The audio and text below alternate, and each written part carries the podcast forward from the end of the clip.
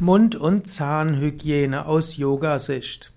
Mund- und Zahnhygiene sind wichtig für gesunde Zähne, einen guten Mundgeruch, also keinen von außen riechbaren Mundgeruch und auch für die Gesundheit des Magen-Darm-Traktes. Und man weiß heute auch, dass entzündete Zähne auch zur Entzündung in anderen Teilen des Körpers beitragen können. Und so ist es wichtig, eine gesunde Mund- und Zahnhygiene zu haben. Zunächst einmal gehört eine gesunde Ernährung dazu. Jemand, der viel Zucker isst, der wird eine, der wird seine Zähne schädigen.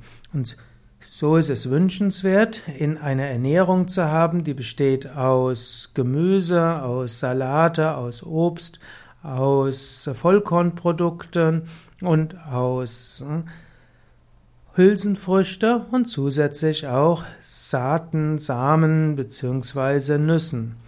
All das ist schon mal ein guter Grundstock.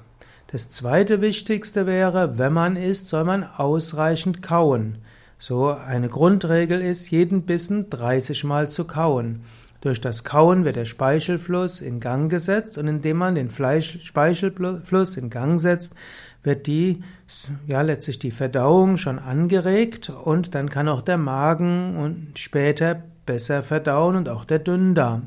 Und auch der, der Mundraum kann besser wieder sich regenerieren. Speichel ist dabei etwas sehr Wichtiges. Nächster Tipp wäre, am Ende des Essens entweder ein dort mit Wasser zu trinken, vielleicht mit Wasser oder Salzwasser zu gurgeln oder auch äh, etwas zu kauen, was hilft, den Speichelfluss wieder anzuregen. Im alten Indien wurden zum Beispiel auf Anis und Fenchelsamen gekaut und das hatte auch eine De, ja, also eine, ja, eine desodorierende Wirkung, also eine Wirkung, die Fäulnisbakterien beseitigt. Der nächste Aspekt von Mund- und Zahnhygiene ist, zwischen zwei Mahlzeiten mehreren Stunden nichts zu essen. Man kann Wasser trinken oder ungesüßten Kräutertee, aber man sollte mindestens drei bis vier, besser fünf Stunden lang nichts essen zwischen zwei Mahlzeiten. Und gut wäre es auch, mindestens zwischen der letzten und der ersten Mahlzeit zwölf Stunden vergehen zu lassen. Bei Yoga Vidya mindestens theoretisch ist die letzte Mahlzeit im Ashram um 18 Uhr, die meisten sind um 19 Uhr fertig und die nächste Mahlzeit ist um 11 Uhr.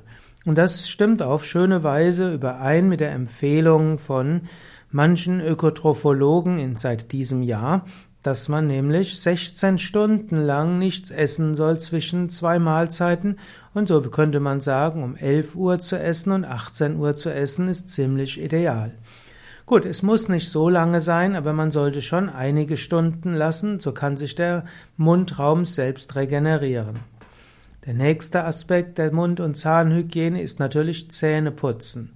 Und so ist wichtig, dass man mindestens, oder dass man zweimal am Tag Zähne putzt. Darüber möchte ich jetzt nicht zu genau sprechen. Im alten Indien gab es sehr komplexe Weisen, die Zähne zu putzen, mit kleinen Hölzchen, mit bestimmten Blättern, die man gekaut hat und noch einigem anderen. Da haben wir es heute etwas leichter mit Zähne, also mit Zahnbürsten oder dieser elektrische Zahnbürste mit Zahncreme. Ob man, ob in die Zahnpasta Flur hineingeben sollte oder nicht, das ist jetzt eine große, fast Weltanschauungsfrage. Die westlichen Zahnmediziner sagen, dass Flur wichtig ist, damit der Zahnschmelz sich wieder regenerieren kann. Andere sagen, wenn man wenig Zucker zu sich nimmt und wenn man ansonsten eine gesunde Ernährung hat und nicht zu häufig isst, dann braucht man auch nicht zusätzlich die Zähne zu stärken mit Flur. Aber da habe ich selbst keine feste Meinung dazu. Ich selbst nutze tatsächlich Flurzahnpasta. Was auch hilfreich sein kann, ist Gurgeln mit Salzwasser und Turmeric. Turmeric wird gerade im Ayurveda sehr geschätzt und zwar sowohl für Zahnhygiene als auch zum Beispiel gegen, äh, gegen Halsentzündungen, Husten und so weiter. Du könntest auch sagen, immer dann, wenn du merkst, du hast keinen guten Mundgeruch oder dann, wenn du merkst, dass die Zunge sich gelb färbt oder wenn du merkst, dass die Zunge weiß wird, ein weißer Belag sich bildet, dann kannst du anfangen zu gurgeln mit Turmeric Salzwasser.